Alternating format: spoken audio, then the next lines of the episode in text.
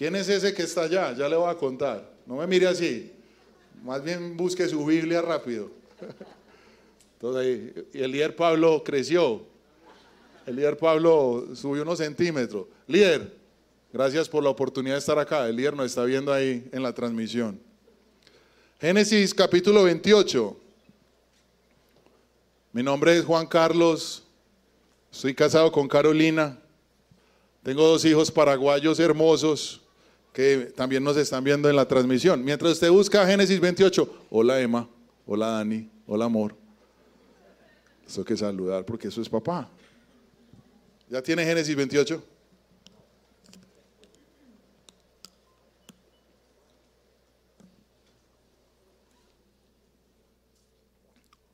Todavía mi ministerio de alabanza no es así de, de hermoso, entonces yo estaba aprovechando cantando así, ¿cierto? Pero son ejemplos, son ejemplos para todos nosotros. Colocando piedras donde no hay más. Génesis 28, versículo 7. Y tuvo miedo y dijo, cuán terrible es este lugar. No es otra cosa que casa de Dios y puerta del cielo. Y se levantó Jacob de mañana y tomó la piedra que había puesto de cabecera y la, y la alzó por señal, derramando aceite encima de ella. Y llamó el nombre de aquel lugar Betel, aunque Luz era el nombre de la ciudad. ¿Cómo era primero el nombre de la ciudad? Luz.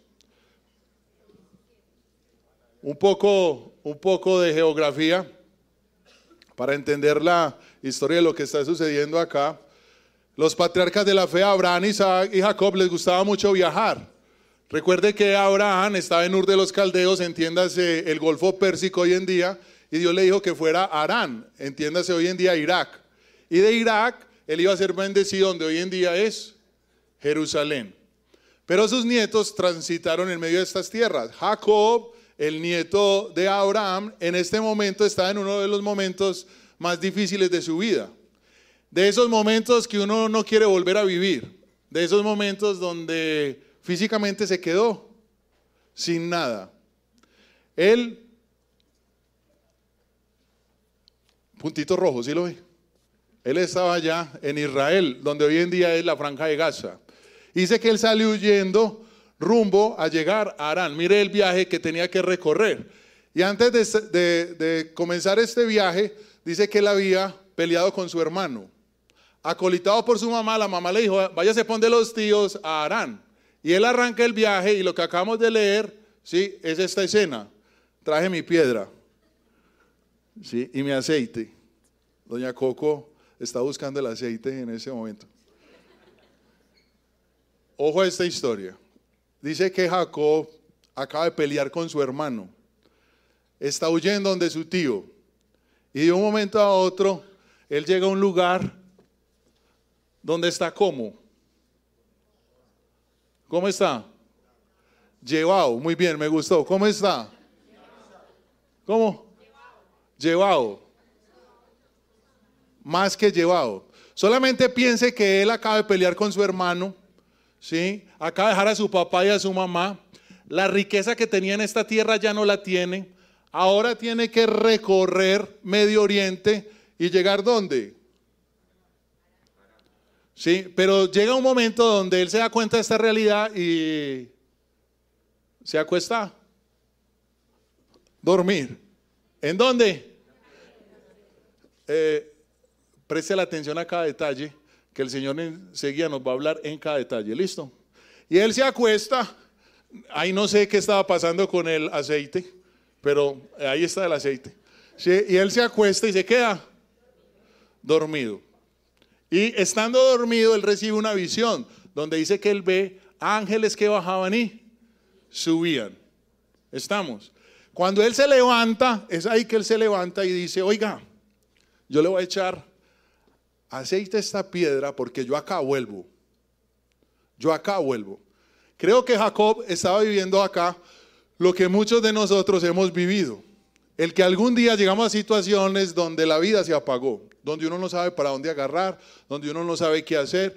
Para rematar, está peleado con familiares. Para rematar, uno mira la billetera y, y para rematar, usted remate. Usted remate. Es hermoso ver que esta historia no quedó ahí, porque en ese lugar, años después, él vuelve y vive, y vive esto. Dice, y él pasó delante de ellos y se inclinó a tierra siete veces. Veinte años después, él regresa al mismo lugar, pero ya su historia había cambiado. Acá él viene con el corazón dispuesto a reconciliarse con su hermano. Él acá viene con el corazón dispuesto a disfrutar otra vez de su familia. Dice que él organiza a sus dos mujeres y a todos sus hijos. Y viene a encontrarse con el hermano. Y para encontrarse con el hermano, ¿qué hace? Se arrodilla. ¿Cuántas veces? Siete, veces se arrodilla. Y llega el hermano y ¿qué hace? Sin vergüenza. 20 años necesitaste para arrodillarte. ¿Qué le dijo el hermano? No, ¿qué le dijo? ¿Qué le dijo el hermano? Nada. ¿cierto? Lo levantó y lo, y lo abrazó. Y luego lo abrace a su hermano y béselo. Si está enojado con él. Y si usted fue el que le hizo daño, arrodíllese. Siete veces. Si, se si no se había dado cuenta, quiero que me siga y me repita. ¿Listo? ¿Estamos? Yo veo esta historia y es típica historia que muestra cómo Dios actúa en nosotros. Que algún día estamos en pequeño viviendo circunstancias y Dios quiere que no pasen 20 años para no entender cosas como esta. ¿Qué pasa si Jacob, en vez de huir, si hubiera ido delante del hermano y le hubiera dicho, viejo, no me vaya a matar, no me vaya a golpear, espere y hablamos, espere un momentito y hablamos, hermano. Hermano, espere un momentito. Jacob necesitó 20 años para ver esto. ¿sí? Y el hermano necesitó 20 años para entender que no le tenía que gritar y no le tenía que hablar, que lo que tenía que hacer era abrazarlo. Observe que eso mismo nos pasa muchas veces. Necesitamos años para agacharnos o años para expresar nuestra emoción y nuestro sentimiento por aquellos que amamos. Me deleita ver esas fotos que muestran el antes y el después, así como están haciendo ustedes en el CGC, que colocan la casa y la ponen en gris, ¿cierto? Y después a full color el CGC. ¿Sí, han visto las fotos? Y uno dice, ah, los que llevan aquí, sí, 20 años, ah, yo me acuerdo de la casa. ¿Sí? Y eso es hermoso porque reporta el crecimiento, reporta que éramos una cosa y ahora somos otra, que hemos crecido. Y Medellín está lleno de historias como esta. Cuando uno ve el metro o nuestros barrios, uno dice, en verdad, ¿esto cómo ha cambiado? De verdad es impresionante ver cómo la ciudad se ha desarrollado y cómo la cultura ha cambiado tanto. Uno comienza a mirar una cantidad de espacios que uno en verdad ve que algún día llegó alguien con una visión diferente que estaba en la piedra, en la mala, y dijo, esto va a cambiar. Yo creo que usted es uno de esos, que ha tenido experiencia en la vida, que usted mira atrás y usted puede decir, Dios ha sido fiel, cómo mi vida ha cambiado. Pero quizás hayan situaciones donde usted dice, no, todavía me falta, todavía me falta, porque esto es una dinámica de la vida. Llegan momentos donde nos encontramos con qué? Con una piedra y aceite, nada más. Celebré el cumpleaños de, de nuestra hija el fin de semana y estaba yo jugando con los niños en la piscina y, llega un compañero a la universidad. Nosotros llevamos 14 años viviendo fuera del país, eh, sirviendo a Dios en Paraguay. Entonces, al llegar otra vez a la ciudad, uno se encuentra con gente que ya no tiene el mismo pelo. ¿Cierto? Es más, que ya no tiene. Y ayúdeme ahí, por favor. Y entonces yo veo que llega un compañero de la universidad, que era el papá ¿Esto lo están grabando en cuántos países? ¿Lo están pasando por cuántos países? Eh, Era el papá el sinvergüenza del niño ese que está detrás de mi hija. Yo apenas me di cuenta porque ese niño llegó y Daniela corrió. Y yo me di cuenta, ah, este es el que está detrás de ella, porque ella sí, ni la hora le dio. El niño apareció y ella corrió, eso se lo enseñó la mamá. ¿Sí? Entonces yo me di cuenta, cuando veo que el compañero de la universidad era el papá, entonces yo terminé de jugar y fui a hablar con él. Entonces estaban ahí todos los papás y yo iba en módulo, a este lo evangelizo de una. O sea, a este le comparto el amor de Cristo, le saco mi manillita y le voy a compartir. Entonces lo saludo, hola, ¿cómo estás? Yo fui misionero en Paraguay, ya estaba haciendo como la entrada. Déjame contarte mi historia. Y estaban ahí todos los papás. Y de pronto dice, yo en la universidad era taxista, pagué la universidad a punta de taxi. Y yo recordé que él era el novio de la que era señorita Antioquia cuando eso.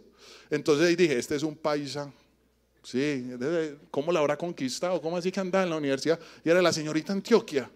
Bueno, y yo la escuchaba. Y de pronto comienza a contar cómo, vendiendo taxi, algún día colocó en Google, ¿quién vende cerámica? Y le respondió alguien de España. Entonces le dijo, yo quiero pedir 50 mil dólares en cerámica. Y vendió el taxi, ¿sí? tomó otra platica prestada y compró 50 mil dólares.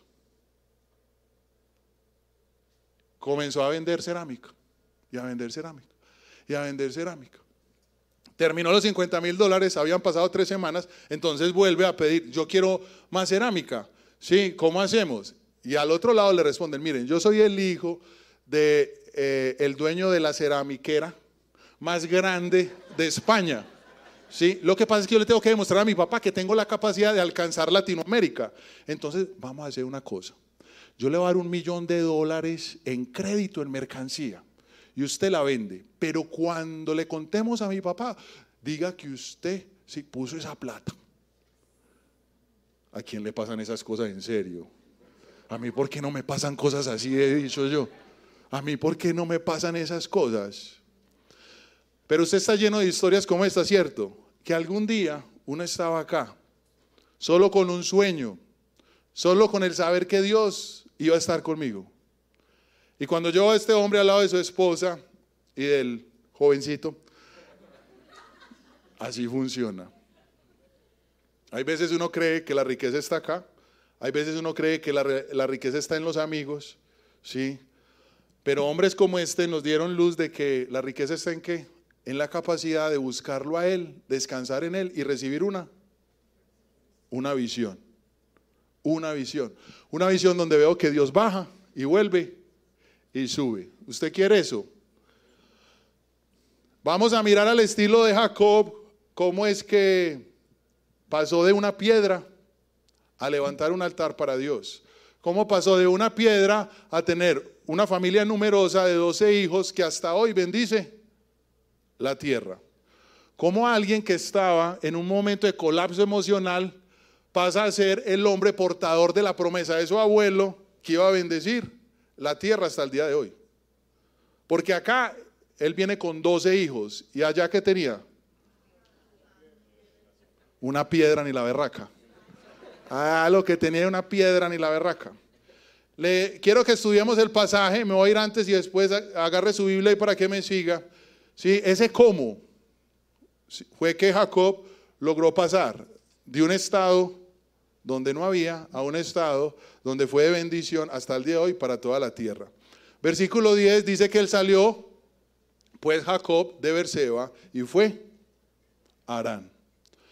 Muchas veces Dios te va a decir, hey, salí de ahí, salí de esa relación, salí de ese negocio, salí de ese estado en el que te encontrás. Y si usted se queda ahí, usted se va a perder de lo que Dios va a hacer en usted. Pero salir, usted lo tiene que hacer con cuidado, para que no se convierta en huir. Una cosa es huir de las cosas y otra cosa es salir de donde Dios quiere que salgamos para que Él pueda hablarnos y traer visión. Es muy diferente. Porque muchos se encuentran como huyendo. Tuve la oportunidad antes de servir al Señor de ejercer el derecho por ocho años. Mis amigos abogados me decían, hey, ¿cuál es tu secreto?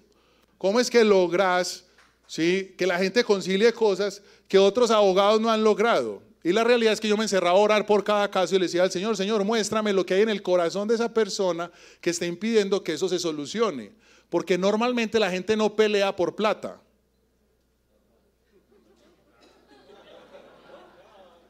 No, es verdad.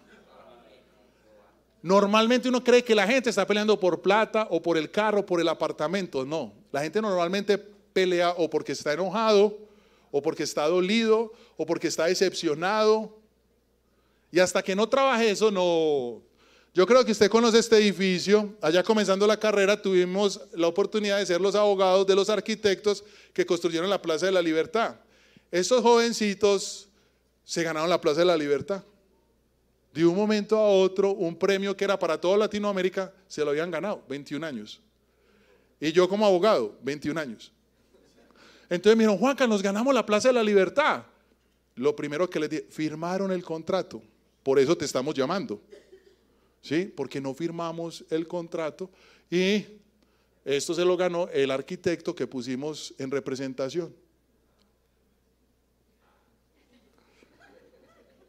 ¿Y qué vamos a hacer? Demandar. Vamos, espero, a demandar y esto lo vamos a ganar porque ese nombre tiene que ser de nosotros. Y yo ya cuando los vi así dije, oh, ups, déjenme hablar con el otro arquitecto. Me voy a hablar con el otro arquitecto y lo escucho. ¿Quién no se quiere ganar un premio de reconocimiento para toda Latinoamérica? ¿Cierto? Que el premio era en ese momento 400 mil dólares. ¿Quién va a renunciar a eso? Sí, y no hay pruebas, porque cuando eso no existía Zoom, ni WhatsApp, ni audios. Sí, eso estaba como calladito. Era facilita la plata y facilitó el nombre. Espíritu de Dios, ¿qué es lo que le pasa? un arquitecto con ese nombre no se va a poner a jugar con sus principios. Este le pasa algo. Juanca, el peludito, el peludito me ofendió. Me hubieran pedido eso y yo les hubiera firmado, pero vinieron así todos entonces me voy donde los arquitectos y les digo, oiga, esto es muy fácil, muy sencillo. ¿Qué hay que hacer? Siete veces. Siete veces. Eso, si ve? Cuando uno tiene 21 uno no cree que es a punta de los golpes, pero cuando uno tiene ya 45 no es a punta de... Sencillo, me equivoqué, perdóneme, yo le falté al respeto, no debí haberle pedido las cosas así. En esa época usted lo vio en Teleantioquia, 70% para los arquitectos, 30% para ese arquitecto. Todos salimos en la foto y compartimos el nombre y el premio. Hasta hoy son amigos. Cada vez que venía a Colombia solían invitarme a almorzar y decir, uy. Pero ahorita que volví ya a vivir a Colombia no los he visto. Primero, si usted no sale de ese orgullo, de esa altivez. Si usted no sale del escuchar lo que el Señor quiere, usted puede quedar atrapado ahí en una demanda, en un odio y un rencor para toda la vida. Dice que Jacob salió de ese estado, pero que no tenía afinado, que salió huyendo, no queriendo trabajar en su carácter lo que estaba pasando. Dos, busca un lugar para encontrarte contigo mismo, encontrarlo a Él y encontrar lo que Dios quiere para ti. Ahí en el versículo 11 dice, y llegó a un cierto lugar y durmió allí, porque ya el sol se había puesto y tomó de las piedras de aquel paraje y puso a su cabecera y se acostó en aquel lugar. Eh, ¿Qué es lo que a usted más le gusta del CGC, de este lugar? ¿Qué es lo más hermoso que usted ha vivido en este lugar? ¿Lo tiene claro? ¿Qué es eso que usted dice, wow, de verdad que este lugar es casa de Dios y puerta del cielo? Si usted no tiene una imagen ante esta pregunta, permítame ayudarle. Durante estos 14 años, yo llegaba acá el 23 de diciembre y me iba el 23 de enero. Cuando iba a servir al Señor, yo dije, Señor, yo sé que con usted sin condiciones. Yo lo tengo muy claro, pero solo le pido una cosa. Déjeme volver a Navidad a estar con mi mamá, a comer buñuelo, natilla, solterita, raspado, oblea. ¿sí? Solamente le pido eso, que me traiga ¿sí? en diciembre a estar con mi mamá. Mi mamá es viuda, entonces yo quería estar con mi mamá y que ella al menos sintiera que nosotros estábamos acá. Y durante 14 años Dios hizo un milagro financiero para traernos acá. Pero yo no solamente venía a estar con mi mamá, acá está Daniel Correa. Esta parte la va a escuchar Daniel Correa. Acabo de salir rápido. Entonces el 24 yo comía todo lo que más podía porque en Paraguay no venden tomate de árbol ni solterita, ¿cierto? Ni una cantina, no, hay plátano verde, imagínense eso, no hay plátano verde. Entonces yo todo el 24 me embutía todo, el 25, sí, mejor dicho, sancocho en un lado, tamal al otro lado. y el 26 me venía a ayunar. Qué horribles ustedes. Eh, María, eso no se hace. Bueno, el 26 yo me madrugaba a orar a la que era la oficina de Daniel Correa y de su esposita. Sí, los que vinieron a esta casa en la esquina. Entonces yo llegaba tipo 8 de la mañana y ahí me encerraba porque normalmente ya estaban de vacaciones. Y toda la semana me dedicaba a ayunar, a buscar al Señor para lo que Él quería para el año siguiente. Cuando uno se va de misionero, uno no tiene al papá, a la mamá, no tiene la riqueza que ustedes tienen acá de tener un cuerpo, una familia. O sea que lo que viva uno por allá depende de Dios y de nadie más. Entonces yo venía, esa semana me ponía en módulo espiritual, ¿cierto? Pero ¿sabe yo qué estaba buscando? Que Dios me diera una palabra para sostener todo lo que venía al año siguiente. Normalmente nosotros estamos dos reuniones de sábado acá en Senfol Poblado y dos reuniones en Laureles donde se congrega mi hermana, en Senfol Laureles. Y esas cuatro reuniones yo era así, vea, pendiente de lo que Dios me iba a hablar. Porque la palabra que Dios me daba ahí físicamente sostenía todo lo que iba a pasar al año siguiente. Al segundo año Dios nos dijo esto, manada pequeña, me ha placido entregarles el reino. Y eso que suena abstracto comenzó a suceder. Dios nos permitió hacer jornadas y campañas de oración en el Congreso de la República, servir desde el presidente hasta las zonas más pobres y escasas de Paraguay. Nosotros llegábamos a lugares y la gente nos decía, pero ¿cómo ustedes extranjeros logran que las puertas se le abran allá? Manada pequeña, me ha placido entregarles el reino. Por alguna razón a Dios se le ocurrió esto. No, no, pero explíqueme cómo hacen. Ustedes presentan una carta, ustedes cómo hacen. Manada pequeña, se me ha placido entregarles el reino. Por años nos preguntaban, ¿ustedes cómo hacen? ¿Cómo hacen? ¿Cómo así que entrenaron 130 empresas, trabajaron con los gremios? ¿Ustedes cómo hacen? No, yo me encierro y le digo, Espíritu de Dios, no tengo equipo de mercadeo, por favor tú encárgate. Y fuimos a una empresa, la otra empresa nos llamó a la otra empresa y la otra empresa nos llamó a otra empresa, pero así sucedía con los ministerios del gobierno. Pero todo estaba sustentado con una palabra que uno escuchaba en una reunión como esta. Yo creo que usted viene a este lugar buscando una palabra para usted. Algo que Dios le quiere mostrar y revelar. Acá no dicen amén cuando algo es para... No se apropian así como eso es para mí. No, ya me ha pasado en otros en Voy. ¿Y qué, En este lugar consagré a Emanuel, a Anielita primero, a Anielita. ¿Sí? Cosas para las cuales usted tiene el privilegio de tener al líder Pablo, al líder Claudia, a sus líderes de movimiento, para nosotros era cada año ¿sí? venir a consagrar a Danielita, traerla y el líder Pablo, darle la bendición, el líder presentarla. Este lugar es puerta del cielo, escogido por Dios para que usted lo escuche, escogido por Dios para darle visión,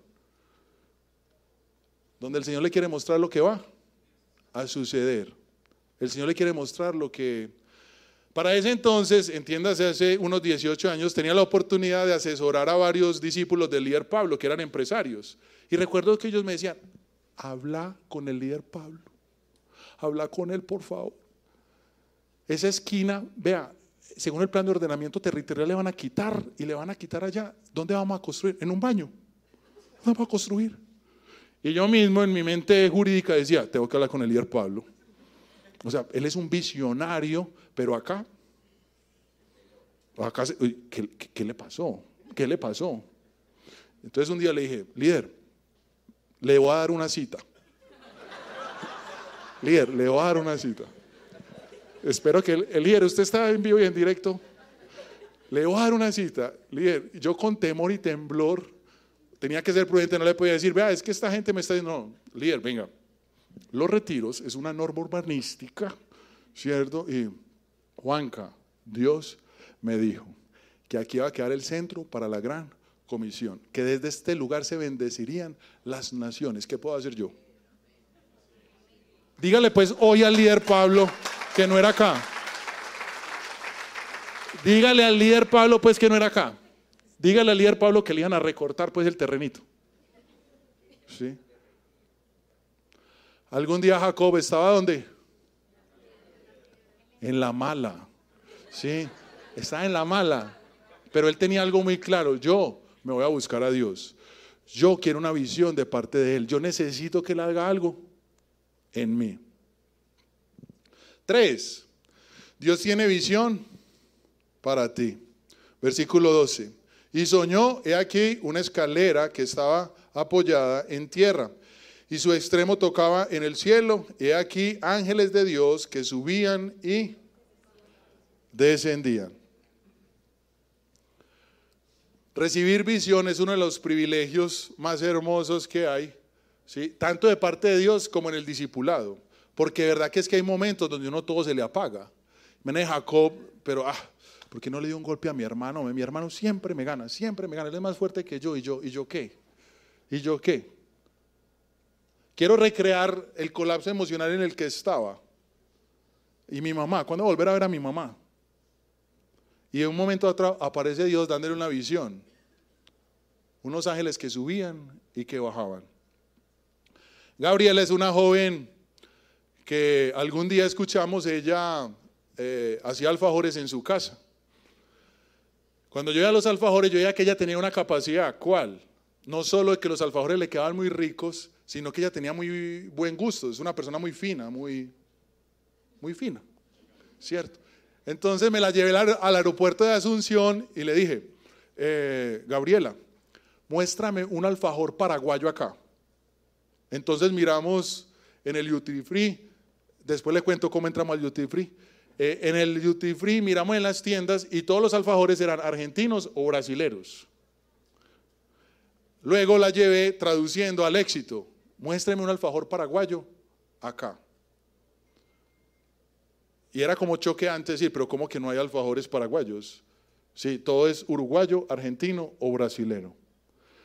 En el auto oramos y le dije, Gabriela, acuérdate lo que te voy a decir hoy. Dios quiere que tu empresa sea la número uno de Paraguay, para que su nombre sea conocido y glorificado. Abstracto, ¿cierto? Hoy en día ella es dueña de 10 mil metros cuadrados, esa es su empresa.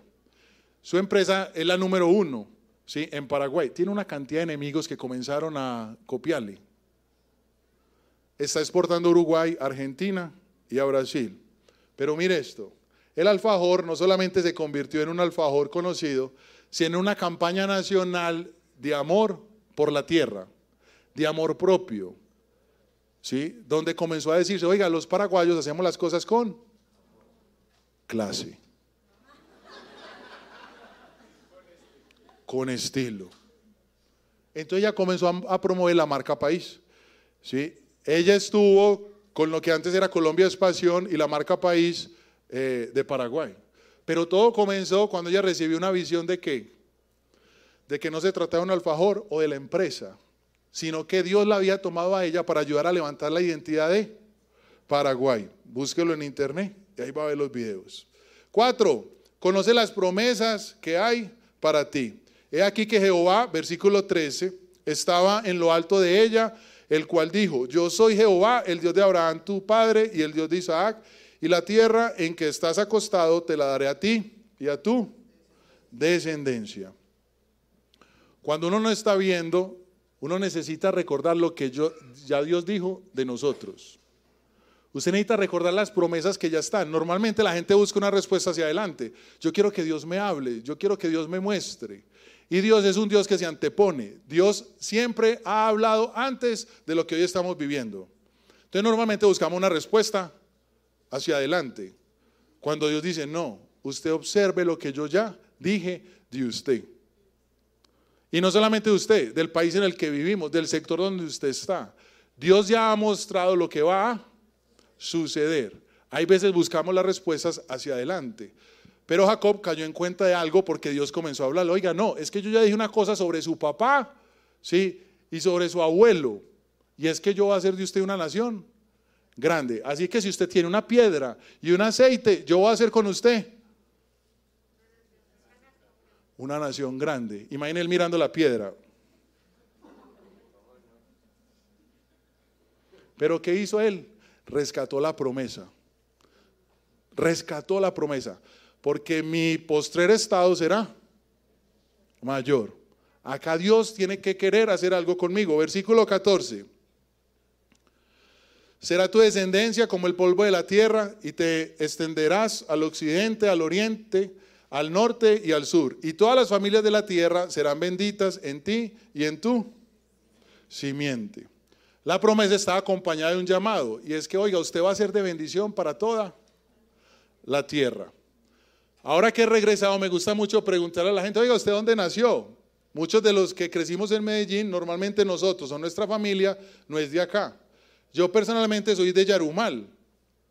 ¿Sí escucho el nombre? Yarumal. Y cada chiste que yo escuchaba de Yarumal cuando era niño. Mi familia se vino a vivir a Medellín y cuando estábamos ya en Medellín, cada cosa que se decía en Medellín hace 30 años. Entonces yo crecí viendo que Yarumal, fuera de eso decían que era feo, faldudo y frío. Y en Medellín no quiero ni recordarlo. Pero cuando yo venía a Senfol, a mí me hablaban de ame la tierra, usted va a ser de bendición. Y en esa época recuerdo que apareció esa palabra que decía que así como Colombia había exportado maldición, ahora iba a exportar bendición, que Dios iba a tomar a muchos de sus profesionales, de sus empresarios para bendecir la tierra. Si usted ve empresarialmente, eso ya sucedió, está sucediendo y va a suceder. Pero este colombianito que le habla aprendió a amar su tierra. Cuando llegamos a Paraguay, se fue. Cuando llegamos a Paraguay, veíamos que Paraguay era como Colombia 20 años atrás, con autoestima muy baja, enfocado muy en lo negativo, ¿sí? Y nuestro corazón dispuesto a eh, un palacio que hay un palacio que hay. Eh, nuestro corazón enfocado a animar, a desafiar a la gente. El líder Pablo, cuando nos dejó en Paraguay, dijo, vea, ya los entrené. Físicamente nos bajamos del avión, nos llevó a la casa, la casa estaba vacía, ya los entrené. ¿Sí? Dios les bendiga, los quiero mucho. Y se vino para Colombia. Imagine uno recién casado, sin hijos, con la esposita, en otro país. ¿Sí? Ya los entrené. Ya los entrené. Espera un momentito, espera un momentito. A ver, el líder Pablo fue concejal. En Senfol hay un montón de gente que ha influenciado la política. Espera un momentito, yo soy el cumplimiento de una promesa. Espera un momentito, Dios acá me trajo fue a bendecir la tierra. ¿Sí? Dios acá me trajo fue a hacer cosas únicas y grandes. ¿Sí? Dios acá no me trajo a comer solo carne y asado. No. El que sigue, dos, dame dos más. Entonces nosotros nos íbamos a orar al palacio presidencial, al palacio de López. Le dábamos vuelta en oración. ¿Sí? Íbamos y evangelizábamos y eso no daba fruto. Y nos íbamos al palacio de López a darle vuelta en oración. Y al palacio de López. Vuelta en oración. Llevábamos tres años de estar en Paraguay y un día suena el teléfono y nos dice, oiga, yo no le puedo decir quién soy. ¿Me va a creer sí o no? Dígame. Usted quiere hacer una campaña de oración en el Congreso de la República. ¿Cuánto hay que poner? Nada, todo lo pongo yo. ¿Y usted quién es? No le puedo decir. ¿Va a creer o no? Ok. usted arma todo, lleva la alabanza, la adoración. ¿De cuál congreso estamos hablando? La, sala bicameral. No, no. Dígame qué hay detrás de esto. El Señor. Ocho días después, nosotros estamos en la sala bicameral del Congreso de la Nación haciendo ¿sí? una jornada de oración. Cuando nos oiga, pero ustedes cómo hacían eso? Me llamaron un día un señor que vio un evento que hicimos, pero en lo espiritual es que Dios abre una brecha con el líder Pablo, con la líder Claudia y con una iglesia llamada Senfol. Entonces yo dije, no, esto también es para mí y esto va a suceder en Paraguay. Llegamos a Colombia, entonces como aprendimos cómo funcionaba, nos fuimos al consejo, ¿cierto? Nos dejaron entrar y empezamos a orar en el consejo. Padre, en el nombre de Jesús, en plena, en, plena sesión. Padre, en el nombre de Jesús, tú tomas este lugar. Muchos han ido a orar a ese lugar, ¿sí? Muchos han bendecido ese lugar, entre ellos Juanita, ¿sí? Me encontré con ella y hace 15 días el gobernador tenía que escoger a eh, cinco líderes de cinco organizaciones para que manejaran la Comisión de Asuntos Interreligiosos de la Gobernación. Pregunte a quién llamaron. Oiga, Juanca, pero ¿cómo pasan esas cosas? No, es que yo lo aprendí cuando leo esas historias bíblicas. Había un tipo que algún día dijo, yo solo tengo una piedra de aceite, pero yo soy de bendición para toda la tierra. Y Dios tiene que tener algo para mí. Dios tiene que tener algo para mí. Se lo dijo a mi papá, ¿sí? Se lo dijo a mis abuelos. Ojo a esto, recuerde que espiritualmente, nuestros líderes espiritualmente también han recibido promesas que son para. Por eso cuando usted se le esté bajando como el ánimo, vaya y busque su líder y diga, líder, líder, recuérdeme a ver qué es lo que Dios ha dicho de mí. Pero créale lo que el líder dice, amén. Ningún, ningún error impedirá lo que Dios va a hacer con tu vida. ¿Cómo?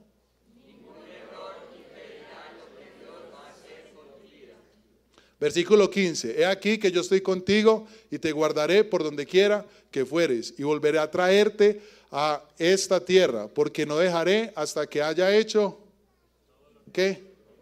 Todo lo que te he dicho. Como cristianos, muchas veces cuando nos equivocamos, ¿sí? No dimensionamos que es así de fácil.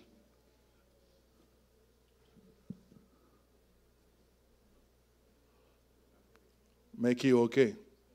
Te amo. Te necesito.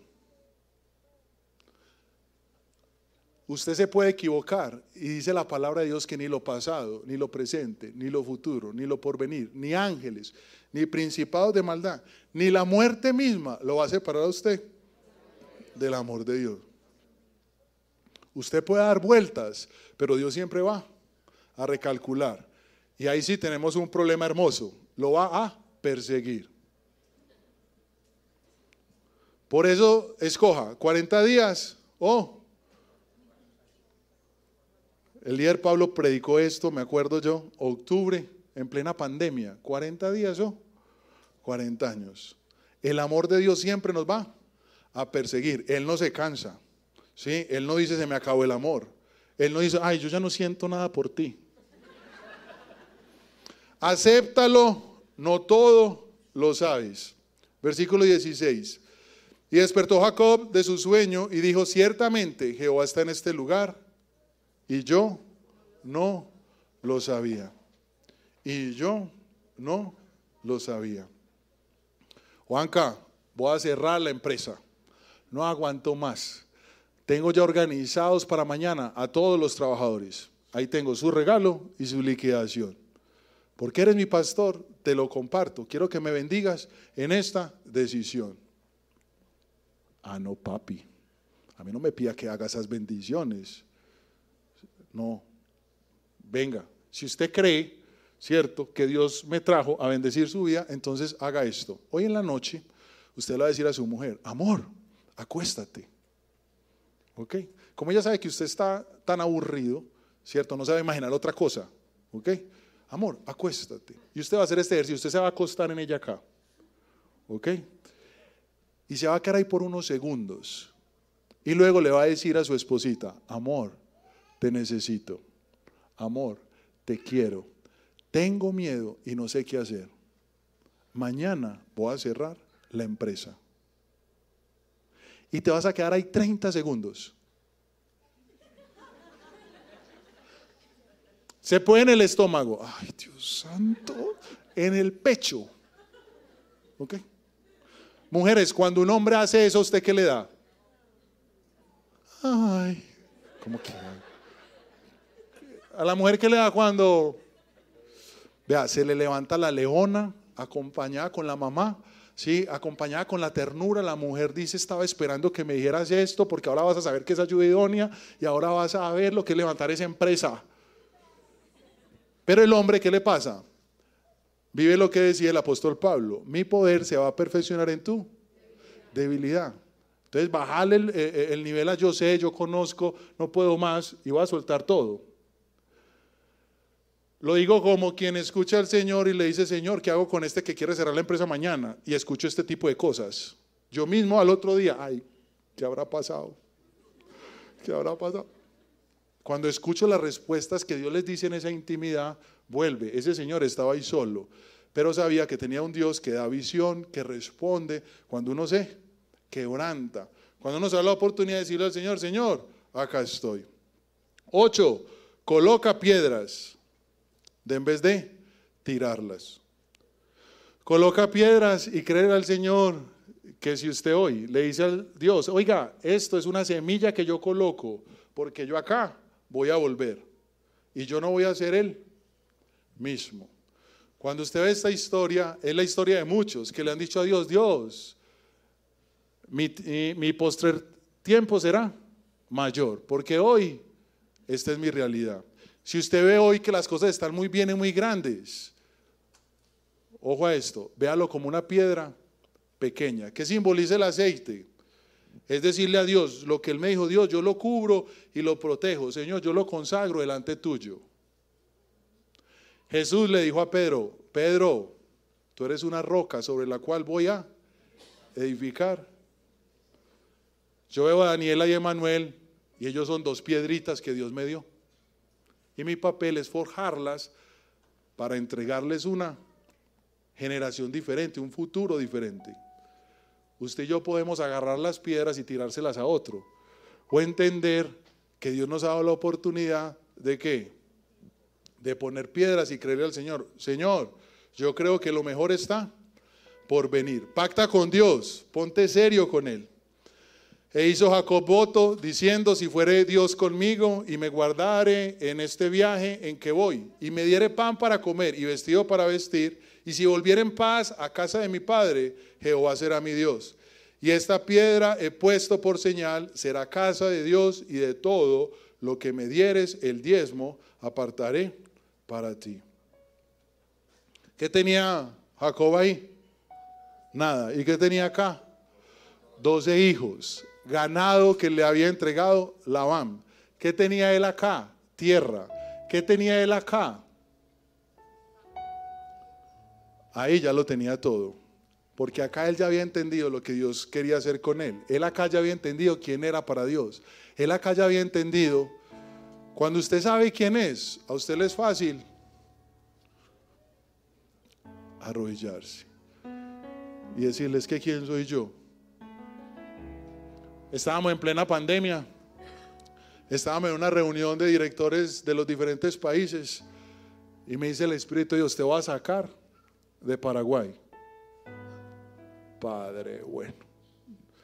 Esta no es la voz de Dios, dije yo. Al otro día estaba el Señor diciendo, Juanca, te voy a sacar de Paraguay.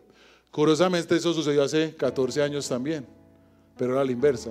Juanca, te voy a sacar de... Hay cosas que usted le escucha a Dios y quizás no las entiende. Pero siempre que usted escuche algo de Dios es para bendición, es para gloria de Él. Ahora estamos acá en Colombia disfrutando de lo que Dios va a hacer en esta nueva década. Deje de tirar piedras y póngase a construir agarre piedras y conságrelas delante de Dios. ¿Qué son las piedras? Visiones que Dios trae, promesas que Dios da, palabra que Dios da para esta nación. ¿Usted por quién va a votar? No me responda eso, no me puede decir en público, menos en una iglesia. Eh, vamos a orar ya, por favor. ¿Usted por quién va a votar? Hombre, que no me... Por fijo. Emanuel, Emanuel dice, Emanuel dice, dice, eh, no va a decir la canción que él dice de Fico, pero dice, Fico a la olla, ¿cómo es que dice? Porque él, él quiere mucho a Fico porque salen los papá, yo quiero ser presidente. Papá, yo quiero ser presidente, yo voy a votar por Fico. ¿Cómo le explicaba yo ahorita? ¿Cómo le explicaba yo ahorita? ¿Cómo le explicaba yo ahorita? Sencillo, como a niños. ¿Sabe yo por quién voy a votar? Por gente que coloca piedras. Por un pueblo que le dice a Dios, sabe, yo ejerzo mi derecho al voto y participo, pero pase lo que pase en Colombia, yo voto por Jesucristo, el Señor y Salvador de Colombia. Porque Él, si cumple, Él va a volver. Y judíos y árabes, sí, si usted va a Jerusalén, acá están los judíos, a este están los judíos, y allá abajito, lo que usted ve al fondo son puras tumbas árabes. Árabes y judíos están esperando que Jesús vuelva. ¿Y en Colombia cómo estamos? Esperando que los cristianos nos levantemos porque nos queda tiempo para seguir trabajando por esta nación y por esta ciudad. Los cristianos tenemos la oportunidad de decirle al Señor, Señor, lo que pase, ¿sí? mi compromiso no es con ellos, mi compromiso es contigo. Vamos a colocar piedras. Vamos a orar.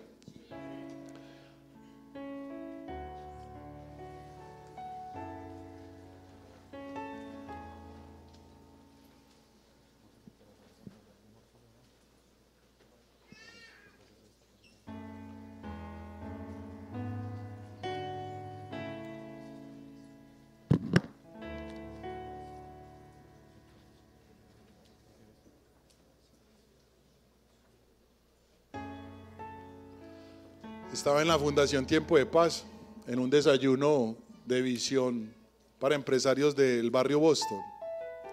Y entró un joven.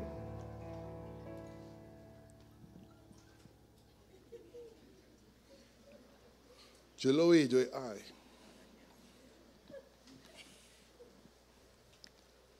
De ay.